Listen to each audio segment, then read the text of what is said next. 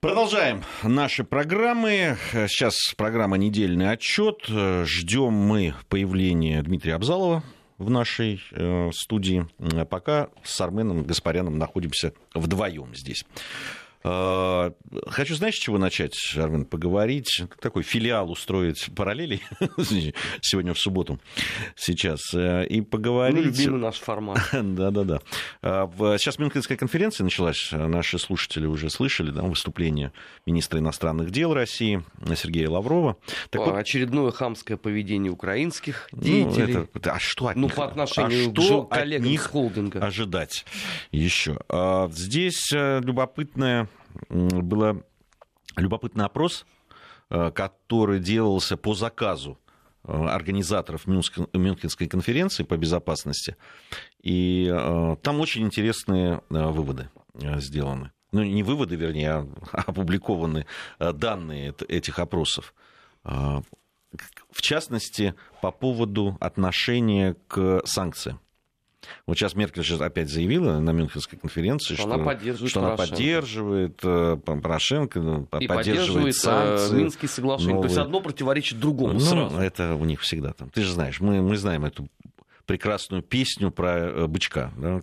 Эта песня хороша, начинай сначала. Ну, слушай, да. ну они 4 месяца молчали. Ну, э, нет, Видимо, нет. перерыв был в гастролях. Нет, перерыв был, но во всем виноват Россия. Она, Нет, это это, да. эта песня продолжалась. А, а в принципе, Мюнхенские, э, то есть Минские соглашения, это ровно то же самое. Да, там, да, вы должны соблюдать Минские соглашения, э, когда им говорят, что Россия не является, вообще никак не фигурирует там в Минских соглашениях, как сторона конфликта, они тут же говорят, э, и надо соблюдать, иначе ничего не будет. Ну да ладно, я сейчас не об этом. Там по поводу отношений э, э, там было семь стран опрошены, в, частности, там была и Украина, и Россия, и Германия, и Франция, и Латвия, кстати, и Польша. Так вот, Куда без них? по поводу новых санкций, вообще санкций против России, как относятся? Значит, э, и там ва- варианты были э, э, категорически поддерживаю санкции, там, скорее поддерживаю, чем не поддерживаю и так далее. Так вот, в Германии людей, которых опрашивали, отношение санкций, значит, 75%, 75%, подчеркиваю, немцев, по этому, согласно этому социологическому опросу, не подде- категорически не поддерживают или скорее не поддерживают санкции против России. Ну, что не мешает их продлевать? Да. Через несколько дней Ты последует следующий будешь, пакет. ты будешь обрадован. Но и большинство опрошенных в Латвии не поддерживают. Там больше 50% людей, которые... Они не поддерживают. Почему? Потому что, на их взгляд, это не настолько радикально, как должно Это быть. не, это не знаю. Но там просто было Ага. задано, поддерживаете вы санкции против России введен или не поддерживаете? Нет, ну ты должен был тогда поддержать э, ну, те санкции, которые есть. А, Значит, Франция. Больше, там 63% тех, кто либо категорически не поддерживает, либо... Две страны выступают категорически за санкции. Это Польша и Украина. Вот. Все остальные в этом смысле находятся... Но, понимаешь, вот нам говорят о э, демократии, о том, что...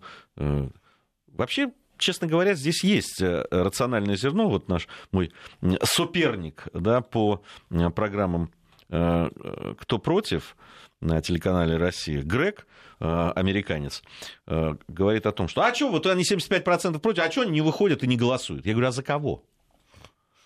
За кого они должны голосовать? Вот кто выступает против э, санкций, п- отмены санкций? Ну, в Германии я могу такую силу назвать. Альтернатива. Да. Совершенно верно. Так, Во и- Франции я и- могу такую И так за нее все больше и больше голосуют, Да. хочу я сказать. Они уже во всех парламентах э, страны. Сейчас, находятся. э, сейчас же против них развязана настоящая травля. Их называют там неонацистами, их называют там э, крайне правыми, э, крайне правыми радикалами и так далее. И э, за них в Германии, ну, все-таки меньше голосуют, чем могли бы голосовать ровно по этой причине, а не потому, что они за, Ну, конечно, э, если, если так за отмену промывать санкций. о том, что Да. ты постоянно э, получаешь обвинения в неонацизме, это ведь для германского общества невероятно такая болезненная история. Там само по себе вот это предъявление обвинения в национализме в радикальном. Ну, это такая сильная тема. А заметь, что в случае с АФД бездоказательно абсолютно, но все работает. А, то же самое, кстати, ведь во Франции с партией Мари Ле Пен. Заметь себе, что по числу обвинений в том, что это такие радикальные нацисты, им вообще нет равных. Слушай, но там есть основа. Папаша Ле Пен все-таки был тот еще перец. Слушай, ну, де- дети за родителей не отвечают. Это ну, даже самые лихие времена Но было. фамилия Лепен, ну, говорит само за себя, понимаешь? Ну, ну слишком она, уж она, долго... Она, как, как булгаковский герой. Фамилию можно оставить наследственную. Ну, вот именно. Ну, вот она на этом и... И Национальный фронт все-таки называется Национальным фронтом, Ну, хорошо. А если бы он назывался не Национальный фронт, и она бы взяла бы себе любую другую э, фамилию, от этого нападок меньше, ты думаешь, было бы? Но вот если бы, если бы это называлось бы французский условно фронт, и она бы была бы не Ле Пен, ну, я не ну, знаю, судя а по альтернативной, судя по альтернативе для Германии, в общем, наверное, нет. Потому что альтернатива для Германии это, собственно, общественная организация. Она и партии-то не было. Да, и Она сейчас, вообще была партией профессуры, так, да, если совсем глубоко копать. Да, Потому и... кто ее создавал-то не лавочники, а именно немецкие э, профессоры, преподаватели вузов. И чего?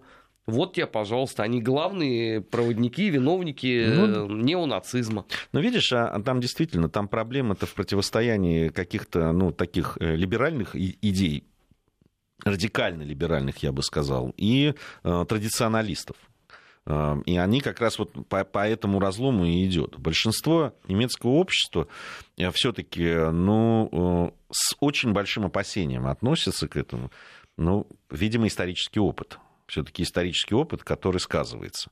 Э, и вот пойти и проголосовать за тех, кого называют там, правыми радикалами, все-таки рука не у всех поднимается. Хотя я до сих пор не понимаю, что там было радикального вот в программе АФД.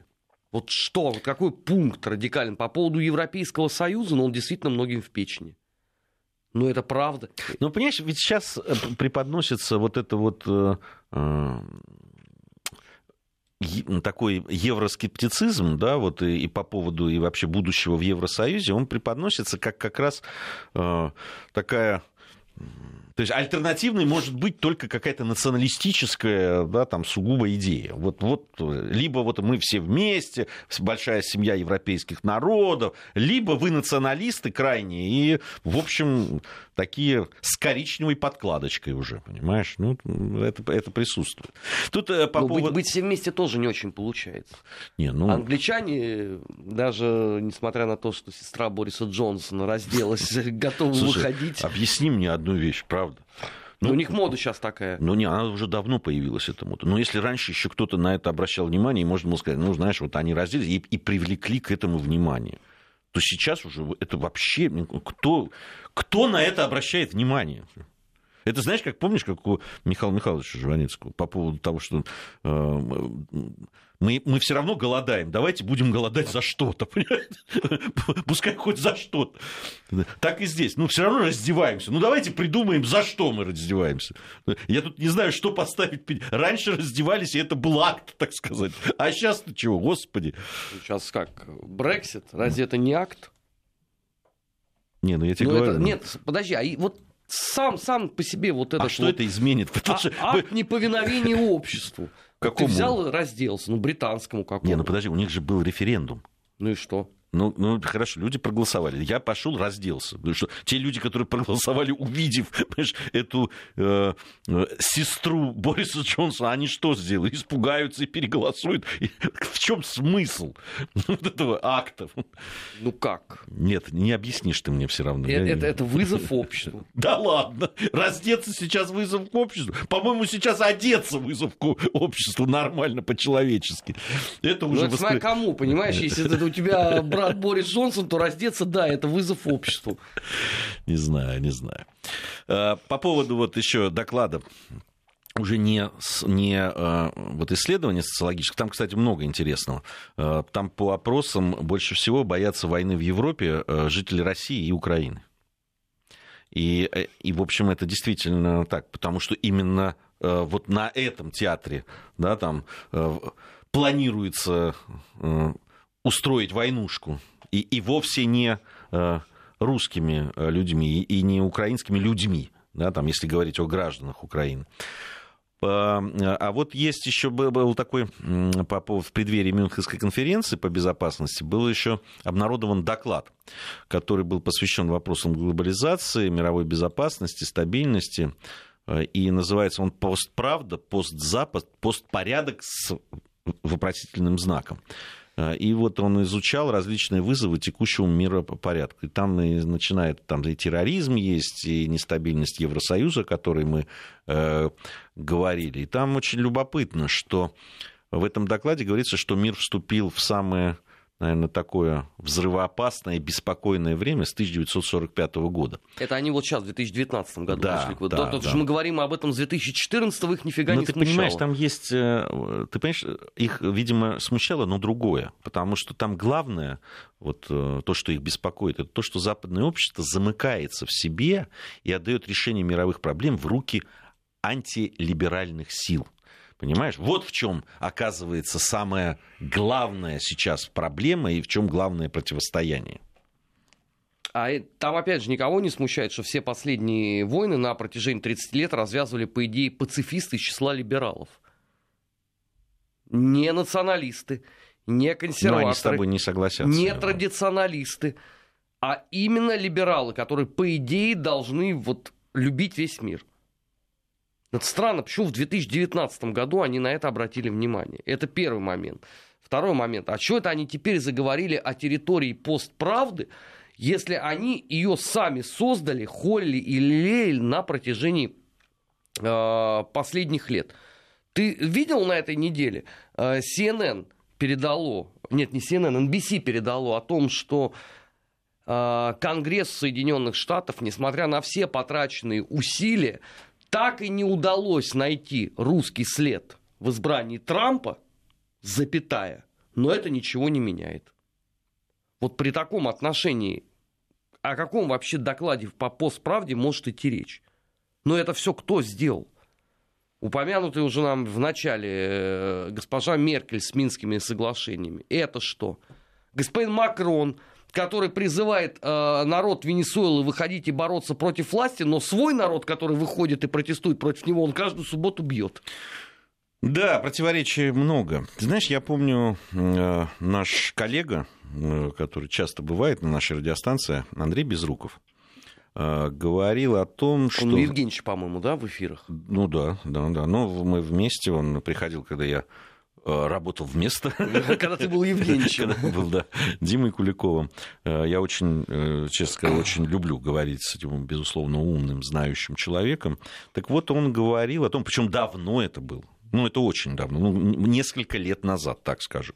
Он говорил о том, что Запад перестает быть глобальным игроком, ну, то есть глобальным лидером, так сказать, игроком-то он остается лидером, и, э, как, и решения в международной политике начинают приниматься без его участия прямого.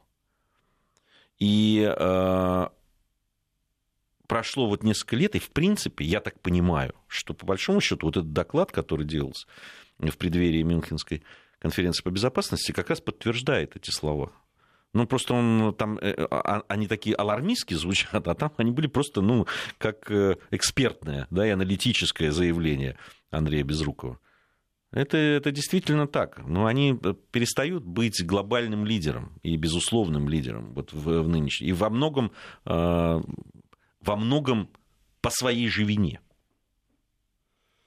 Но при этом заметь, что никакого осмысления как не было, так и нет.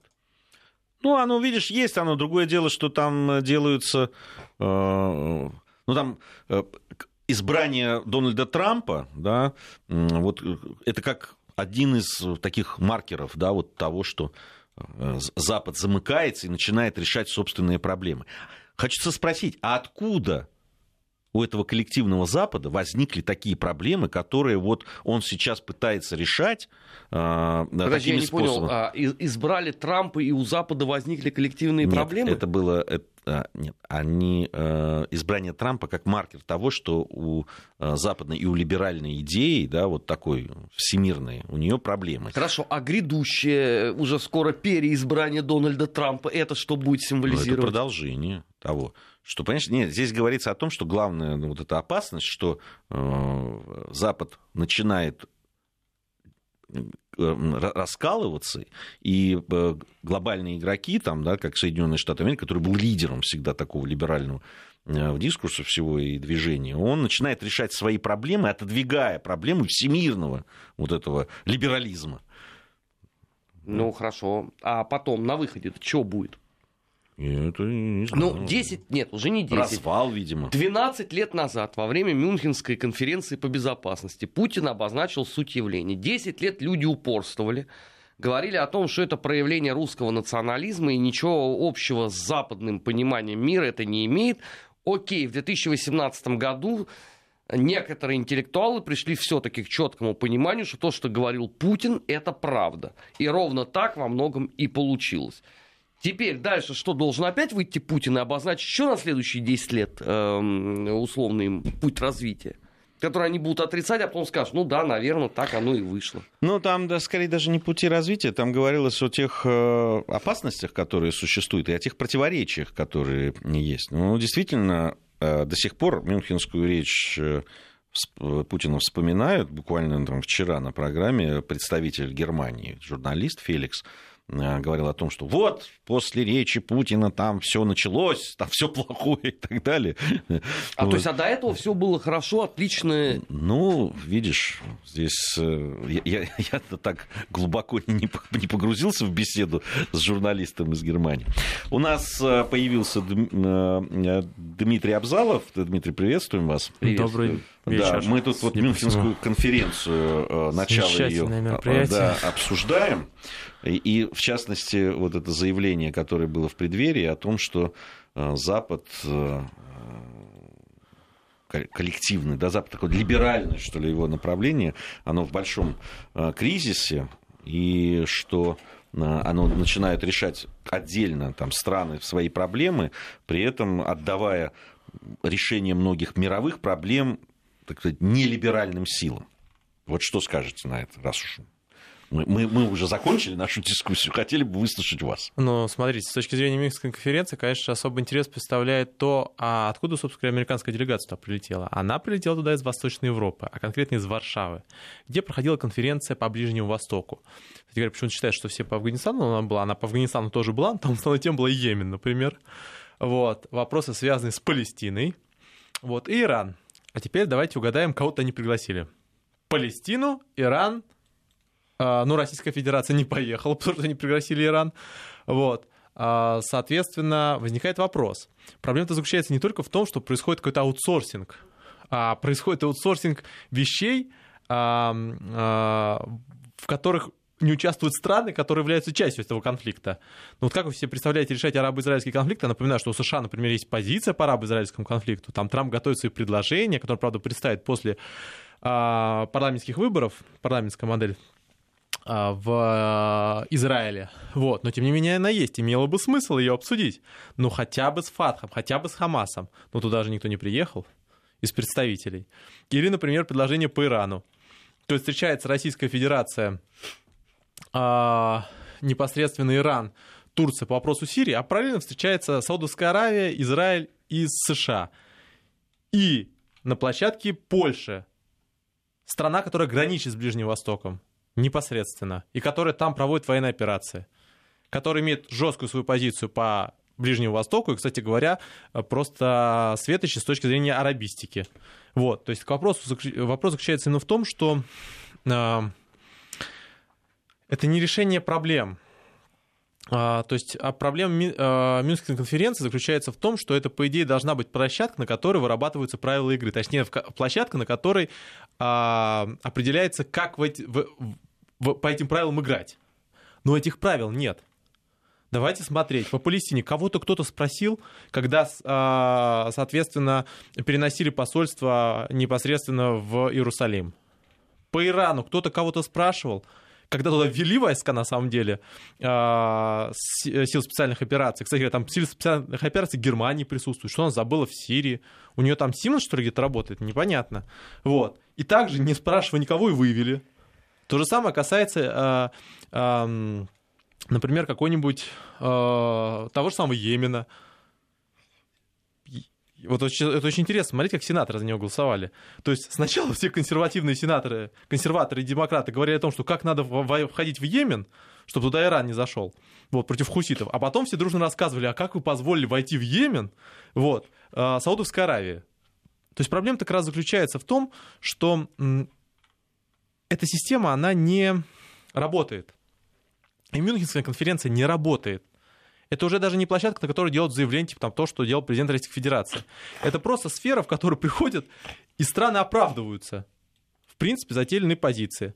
А, и где решают внутренние политические проблемы, прежде всего. Вот у нас пришел министр обороны Великобритании. Какое отношение Великобритания, казалось бы, имеет к целому ряду направлений? Вот. Но тем не менее, позицию он заявляет. Почему? Потому что у него Брекзит. То же самое касается госпожи Меркель. То же самое касается всех остальных. То есть на самом деле это не решение международных проблем, это решение внутренних проблем различных стран. И вот в этом очень большая трагедия. Из Мюнхенской конференции по безопасности она превратилась в конференцию по национальным проблемам различных стран. Что очень, конечно, похвально, но как-то не соответствует заявленной теме. А, но все-таки приезжают. Правда, в усеченном, все более и более усеченном составе там и так далее, и, и как площадку используют. Надо сказать, что, ну, на, на мой взгляд, это все-таки Мюнхенская конференция все-таки остается еще ну, а, более-менее ну, такой площадкой, которой интерес проявляют. Да? Ну, там, Нет, журналисты. выступление госпожи Меркель считается очень прекрасное, я думаю. Вот. Его ее знаменитое заявление о том, что как бы газ отдельно, политика отдельно, очень интересно ну, вот импонирует. Я как раз хотел, хотел поговорить об этом а, вообще с позиции того, что происходит, потому что, с одной стороны, мы и не беспочвенно говорим о том, что Европа не всегда субъектна да, до конца. И в каких... Но вот э, любопытно, что именно в этой области, как минимум Германия, оказалась очень настойчивой. У нас сейчас новости, затем продолжим. Недельный отчет. Подводим итоги. Анализируем главные события. Продолжаем подводить итоги недели с Дмитрием Абзаловым. Сегодня мы, Армен Гаспарян и Гия Саралидзе, также в студии Вести ФМ. Давайте на Мюнхенской конференции значит, сосредоточимся. Мы уже анонсировали Меркель заявление. Угу. Ну, я бы сюда еще добавил очень любопытное выступление Байдена. Э, бывший вице-президент США Джон Байден. Демократ. Э, да, назвал Что Россию важно. и Китай серьезными вызовами для Вашингтона, вот на, выступая на Мюнхенской конференции по безопасности. Вот, отметил, что первая из этих стран ослабевает. Это Россия имеется в виду, а вторая, напротив, усиливается. Вот. По поводу ослабевающей России мы уже не первый раз слышим. Ну, давайте там и Меркель, и Байден ну, вообще следует отметить, что Мюнхенская конференция интересна тем, что приезжают различные игроки в разных странах. Я напоминаю, что, например, третий человек в делегации в США, делегация, американской делегации была госпожа Пелоси, что само по себе достаточно забавно, потому что в свое время Трамп не дал ей самолет, чтобы полететь во время шатдауна в Юго-Восточную Азию. Вот. А, точнее, отменил его фактически. Вот. Пелоси возглавляет большинство республика... А, демократов палате представителей, собственно говоря, там представляет, вот, э, возглавляет палату фактически, ну, возглавляет, вот, соответственно, э, поэтому заявления очень интересные, они очень сильно различаются. Что касается американской составляющей, то, очевидно, все это проходит, проходило на фоне решения Трампа о чрезвычайной ситуации, чрезвычайном положении ЧП. Кстати говоря, ЧП в США вводится не так уж и редко, но обычно это происходит во время войн и во время каких-то ситуаций сложных, ну, например, забастовок, например. Или природных катаклизмов. Вот, да, но чтобы вводить, чтобы проводить свои проекты, это достаточно большая редкость. Вот шатдауны используются постоянно, а вот чрезвычайное положение очень редкость большая. Почему? Потому что в, а, в случае чрезвычайного положения у вас сразу же открывается знаменитый фонд, который вы можете использовать чрезвычайно. Собственно говоря, в этот фонд, собственно говоря, там пытается залезть. Вот, так поэтому все внутреннее противостояние, весь, так сказать, накал внутренней борьбы выразился опять в этом, в Мюнхенской конференции, в лучших традициях жанра. А, соответственно, а, господин Байден, а, который получил, между прочим, медаль свободы, так сказать, с рук Обамы, правда, но получил. Вот, соответственно, конечно же, основная позиция демократов заключается в том, что Трамп даже в своих жестких противостояниях с Китаем и с Москвой недостаточно жесток. Вот. Это при всем при том, что на самом деле э, именно демократы фактически стабилизируют отношения с Китаем. в свое время. Ему что, войну надо объявить, чтобы в Конгрессе спали спокойно? А, так он уже объявил практически, он там предполагает втор... А, как бы военные действия в отношении Венесуэлы. Так, между прочим, вообще-то как бы это угроза военных действий. Вот. А проблема-то в другом заключается. Проблема заключается в том, что вопрос безопасности у, у США нет единой позиции. И вот как вот на этой форме отсутствия единственной, единственной, единой позиции э, вести переговорный процесс. Вот приезжает Меркель, она представляет эту единую позицию, она говорит, что есть там ситуация с газом, вот есть там, соответственно, Советский Союз, который всегда поставлял во все самые сложные периоды, что мы строим этот терминал, если будет конкурентоспособный американский газ, он становится конкурентоспособным, я как бы, Меркель просто пытается всеми силами газовой промышленности США поддерживать, вот, то мы обязательно будем покупать. В конце концов, это уже я домысливаю, если кто-то считает считает, что он не конкурентоспособен, субсидируйте его поставку в Европейский Союз, конкурируйте деньгами, из бюджет залезайте на 22 триллиона, там дальше, чтобы оно заходило. Вот, у вас есть для этого какие-то возможности и опции. А вы хотите, чтобы вас дороже покупали? Же не дешевле он. Вот. А, Меркель, понятно, у нее есть эта позиция, она ХДС, ХСС представляет СДПГ, соответственно, а, правящие, правящую коалицию. А вот как относиться к заявлению, например, Помпео? Или к заявлению Пенса. Потому что они противоречат внутри вот своей самой делегации. Одни предлагают, например, ужесточать э, требования э, и давление, например, на Китай, другие предлагают экономически их э, стимулировать. И более того, проблема заключается в том, что у них даже конкуренция законопроектов происходит. То есть, э, например, у нас в понедельник этот обсуждают санкционную составляющую, будут дополнительно обсуждать между исполнительной властью США, то есть представителями контура администрации президента, и представителями Европейского Союза, а параллельно будет обсуждаться на следующей неделе, подготавливаться проект Конгресса, который инициирует фактически демократ. Ну, там республиканцы тоже вносят, типа Грэм, но фактически он просто отбивается дело Русала. Поэтому фактически даже здесь единой позиции нет. И с кем договариваться? То есть сейчас происходит договоренность, например, с Трампом, Оказывается, что как бы... Договоренности чьи?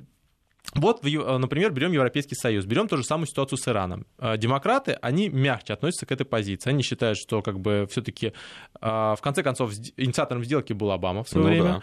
Да. Вот, демократы активно его поддержали, не за нее голосовали, а как голосовали сделки по, по сделке по Кубе. Вот что сейчас делать в отношении Ирана? Например, есть мы вопрос о безопасности Мюнхенской конференции. Раньше приезжал президент и говорил, я считаю так. Все, его позиция понятна. И позиция в целом ясна как бы по американской линии. А что происходит сейчас? Приходит Помпео, кстати говоря, а, а, и Пен, Пенс приходит. Он, напоминаю, во время а, саммита в Польше по ближневосточному проблематике сказал, что его не устраивает, что Европа создает инструмент обхода санкций. Вопрос, это к кому относится? Это позиция Трампа, лично его, то, что он ненавидит Иран и пытается всеми силами как бы там куда-то там его в палеолит загнать.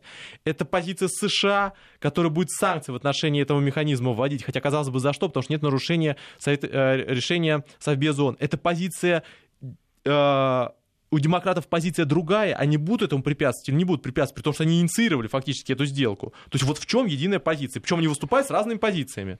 И дальше возникает вопрос, вот если у вас нет единой позиции, то вы не можете отвечать за безопасность. Это то же самое, что приходят два человека в службу безопасности. Один говорит, я буду там всех как бы расстреливать, а другой говорит, как бы, а у меня как бы метод этого пряника. И они оба служат на одном и том же направлении. Там будет беспредел. Вот то же самое происходит и сейчас. Никто не понимает, в чем этот сигнал. А еще хуже ситуация усложняется тем, что будут выборы в США.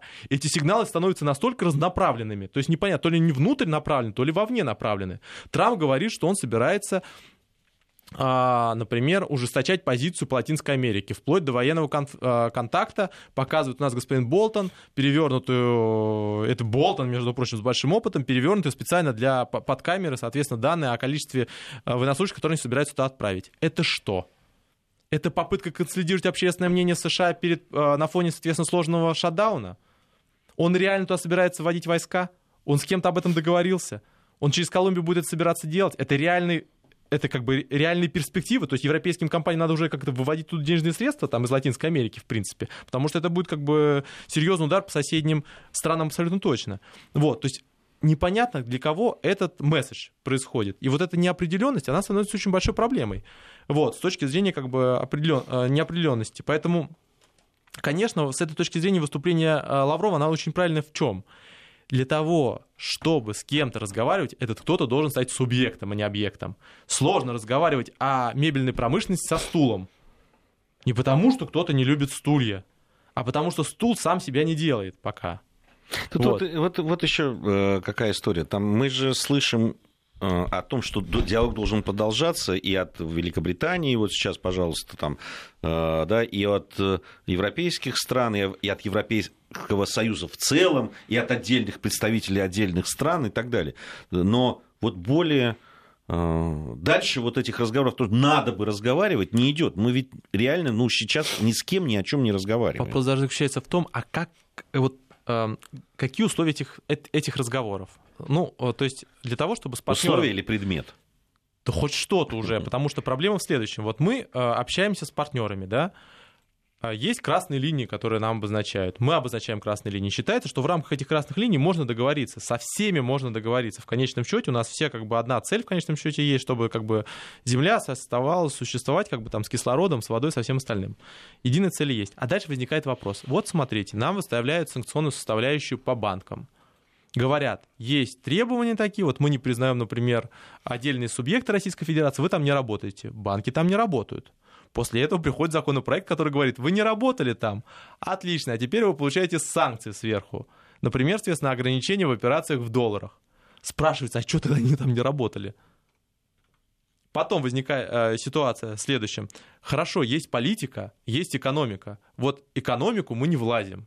Вот в политике у нас могут быть разногласия, но вот как бы экономика — это экономика. Потом нам говорят, отлично, ваш госдолг, который не является частью вашей политики, по идее, теперь подпадает под э, санкционную составляющую. Ну, просто потому что так произошло. Ну, потому что господин Грэм, который проголосовал по Русалу, хочет как бы там еще очередную лычку при себе прицепить, как бы и нормально вкатиться в избирательную кампанию президентскую, следующую. Ну, то есть как бы обеспечить свое наследие, если быть совсем точным. Вот. Как договариваться с этими людьми? Хорошо, мы сейчас, положим, договариваемся по Сирии. Вот есть какие-то там э, эти 30-мильные зоны, о которых они договорились с Турцией. Возникает вопрос, 30-километровая. Возникает вопрос, хорошо, мы будем договариваться в этой сфере, а кто потом исполнит эти обязательства? Завтра придет человек, который скажет, что Трамп полоумный, и мы не собираемся исполнять ничего из того, что он решил. Как в свое время пришел Трамп и сказал то же самое про Обаму. Но даже если не брать завтра, а сегодня можно с кем-то договариваться, если две параллельные прямые существуют? Как, как ни парадоксально, самый трудоспособный американский контур — это военный. То есть надо сначала повоевать, а потом с военными вот как заключать парад... перемирие. Как, как, как ни парадоксально, в системе, когда отсутствует вообще схема договоренности, самые организованные договор... Э, переговорщики — это вы нас, ну, как бы представители силового контура. Почему? Они реально, у них есть реальный риск-менеджмент. То есть они реально управляют рисками.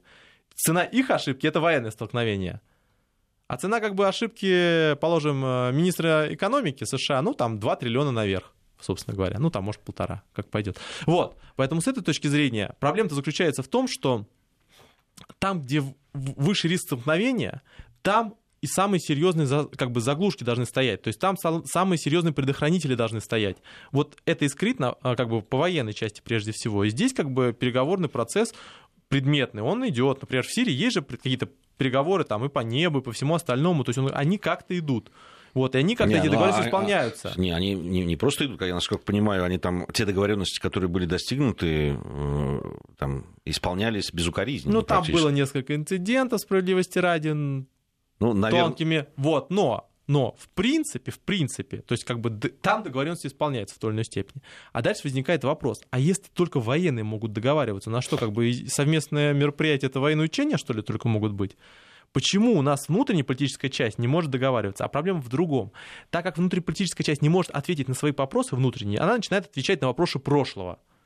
То есть это же просто попытка заткнуть как бы старой повесткой новые проблемы. У вас появилась проблема с миграцией, у вас появилась проблема с новыми медиа, у вас появилась проблема с новыми выборами, с этими новыми медиа. Это не у нас появилась проблема, это появилась проблема задолго до этого.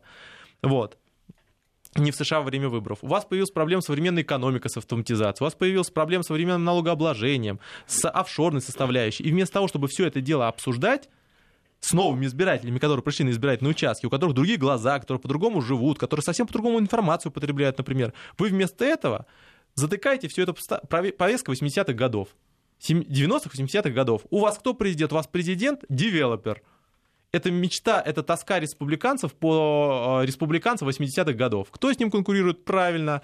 Госпожа Клинтон, которая есть тоска демократов по 90-м годам. Что, что, на этом фоне все происходит? Как бы на этом фоне как бы в, э, в Германии все держатся как бы за единственного человека, который плюс-минус хоть какую-то традиционность как бы из себя представляет в лице госпожи Меркель, или даже она теряет голоса. То есть на самом деле на фоне турбулентности, на фоне очень серьезных опасений, которые несет этот мир, вместо того, чтобы отвечать на вопросы, которые реально стоят перед населением, перед избирателями, люди отвечают на вопросы, которые им задавали в их 17, 18, 20, 25 лет. Но, с другой стороны, вот их единение на фоне борьбы да, там, с Россией, он здесь все-таки э, определенная стабильность наблюдается. Ну, тут такое тоже единение. Давайте посмотрим внимательно. Хорошо, действительно, нет ни одной страны, которая бы встала бы на очередном голосовании по санкциям и сказала, ребята, что вы говорите, нам надо по экономике, как бы ничего, никакого отношения как бы, как бы к этому не имеет, вообще не, э, не хотим дальше продолжать. Конечно, так не выходит.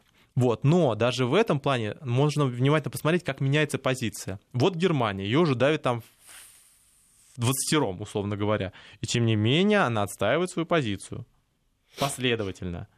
И Меркель не боится выступать там в враждебной аудитории и говорит как бы то, что она думает. Она, естественно, расскажет про то, что она поддерживает Украину, она же как бы сама как бы инициирует в той или иной степени. Вот. Но экономика для нее отдельно. Уже хорошо. Вот. Макрон до того момента, как у него стало выступление э, желтых жилетов, он в внешней политике пытался играть самостоятельную роль. Сейчас ситуация несколько видоизменилась, как мы видим. Существенно. Сейчас вот. ему нет до этого, да? Сейчас ему не... Вопрос не в этом. Ему не... Это, на самом деле, парадоксально, Макрон идет по линии Порошенко. В чем она заключается? Необходима внешняя поддержка, внешняя легитимизация. Поэтому у него турне в Северную Африку, где он пытается там что-то продать, поэтому он рассказывает о том, что они как бы с, с Германией встречаются, рассказывают про это ядро, которое они создают. Вот. Поэтому как бы он заявляет жесткую позицию по Москве, пытаясь укрепить свои позиции в Восточной Европе. То есть на самом деле, а, ну, по эм, соответственно, антимонопольному пакету. А, поэтому фактически а, проблема-то Европы именно в слабых политиках.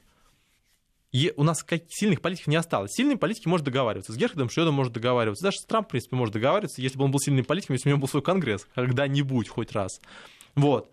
И поэтому как у нас основные договороспособности, с договороспособными игроками остаются Турция, а, Китай – даже Япония, в принципе, у которого там есть хоть какая-то позиция. То есть, на самом деле, проблема-то заключается вот в отсутствии такого типа переговорщиков. А то, что это последовательно происходит, ну, пока что эта система выстраивается. Но надо понимать, что эта система, она держится просто на избирателях. Эти избиратели уже не голосуют за, за этих игроков политических. В этом основная проблема. Прежде всего. Вот, приходят новые политики. В некоторых случаях это популисты, типа Италии, а в некоторых случаях правых э, радикальные представители. Типа, например, возьмем того же самого Курса. Вот, то есть мир на самом деле очень серьезно меняется. И надо отвечать не на... И этот мир меняется вместе с внешними угрозами. Ну, э, для примера, вот вышли все мы из э, ракет средней и меньшей дальности. А что это означает? Это означает, что у людей для того, чтобы принять решение, остается 5 минут на ядерный ответ. Скорость, ну, время долета 5-7 минут. Вы за это время не успеете ничего принять. Это не час. Никаких ситуационных комнат не будет уже теперь. Вот как идет удар, ситуационная комната, все решаем. Все, нет, пять минут. Пять минут, в течение которых надо принять решение, что это полетело. Противоракета это полетело. Это, эта ракета полетела без боеголовки. Эта ракета полетела с боеголовкой, ну, то есть с ядерной, не с ядерной. То есть на самом деле как бы а, мир очень сильно ускоряется. Он везде ускоряется. Вот. И на этом фоне становится потребность в более как бы быстром принятии решений. Вот. А с этой точки зрения мир обречен. В какой-то степени он обречен с, с Ариньяка, вот, но э, проблема-то в другом. Проблема заключается в том, что вот в этом новом мире у нас есть какие-то схемы, которые мы можем как бы выстроить. Вот мы архитектуру уже порушили, которая была после войны. Это все понимают, да? Совбез безопасности ООН уже не держ... является сдерживающим фактором. Венесуэла, там, Ирак, все там примеры. У нас, соответственно, крупные игроки выходят из международных организаций. Трамп там с ЮНЕСКО, со всем остальным. То есть как бы вот, и, вот этот контур разваливался. Все. Вторая мировая война, как бы ее итоги как бы обнуляются. Возникает вопрос, что дальше? Вот какая следующая будет схема? По идее, там должна быть большая роль стран с пропорциональной какой-то экономической и демографической составляющей. Усиливаться роль развивающихся стран, по идее. Если основная часть населения находится в Индии и в Китае, так между делом, значительная часть. Вот, то есть вопрос заключается, мы эту либо систему поставим, либо у нас останется перекати поле. И это перекати поле, она на самом деле не даст возможностей другим странам никогда куда-либо пробиться. Вот сейчас Польша очень так радуется, а на самом деле вопрос заключается в следующем, что если у вас нет своих вооруженных сил и своего ВПК, то с точки зрения Трампа вы ему не интересны, только с точки зрения потребителей их энергоносителей или потребителей их промышленной продукции. Все. Кто на это согласен пойти? Польша готова э, жить, зная, что всю жизнь у нее будет прям определенный потолок, до которого она вот хрустальный потолок, в который она всегда будет упираться. Всегда. Просто потому, что как бы такая будет система. А Вашингтон готов брать на себя ответственность за все конфликты, которые происходят в мире. Вообще за все. Насколько там много специалистов по, например, Судану, а специалистов по Молдове, а специалистов по Бирме, ну, специалисты бывший. по Молдове, судя по всему, имеются, если Име... американская печать говорит о том, что там может быть следующий да, Майдан ну, на территории да, Восточной да, Европы. Да, только вопрос заключается в том, что одно дело, как у вас э, очень много будет, у вас может быть один специалист по поджиганию, но необходима целая бригада, чтобы это тушить. Вот, то есть специалистов для того, чтобы что-то разжечь, как показала практика арабской весны, их не очень много надо для этого. А для того, чтобы потом все это дело стабилизировать, необходимы целые как бы такие корпусы людей, которые реально в этом ориентируются. Которые ну, а никто не говорил э, в администрации Соединенных Штатов о том, что они собираются тушить. Так, а вопрос заключается к другим странам. А эти страны, они готовы к тому, чтобы они отделяют ответственность, но при этом точно знают, что никто там ничего не строить не собираются. Проблема же в этом. Проблема в следующем. То есть проблема заключается. Если вы не собираетесь ничего выстраивать, то схема будет такая. У каждого будет там какая-нибудь ядерная боеголовка, и все будут сидеть как бы и договариваться, и оружием сдерживания уже будет именно это ядерное массовое распространение. Если так ситуация дальше пойдет. Потому что единственная защита — это силовая составляющая. Больше, больше других сдерживающих механизмов не осталось. В принципе. Вот. Поэтому с этой точки зрения как раз вот в этом основная проблема. Мы можем договариваться с кем угодно и о чем угодно, но э, если у тебя нет ядерного вооружения либо какого-то другого серьезного аргумента, вот, то придется как-то делать. Раньше считалось, что это, этим аргументом является экономика. Ну, вот, казалось бы, Китай, там американские компании, кто его будет давить? Пришел Трамп, говорит, все возвращаемся в США. Замечательно, будем здесь производить. Как бы дорого, ничего, люди заплатят. Проблема как раз в этом заключается, что в, это, в эту историю уже перестали играть сами американцы. И это очень определенный риск. Но на самом деле э, самым важным пунктом самым важным последствием Мюнхенской конференции является то, что все-таки Мюнхенская конференция — это определенная новая повестка, новая идеологема, новая как бы концепция, то есть какая-то идея развития. Вот эта идея ее нету. Никто не заявляет то, что будет через 10 лет. Все заявляют то, что надо делать сейчас. По... Вот стратегической части ее нету, и в этом очень большая трагедия отсутствие стратегического планирования. Спасибо большое. Дмитрий Абзалов у нас был в эфире.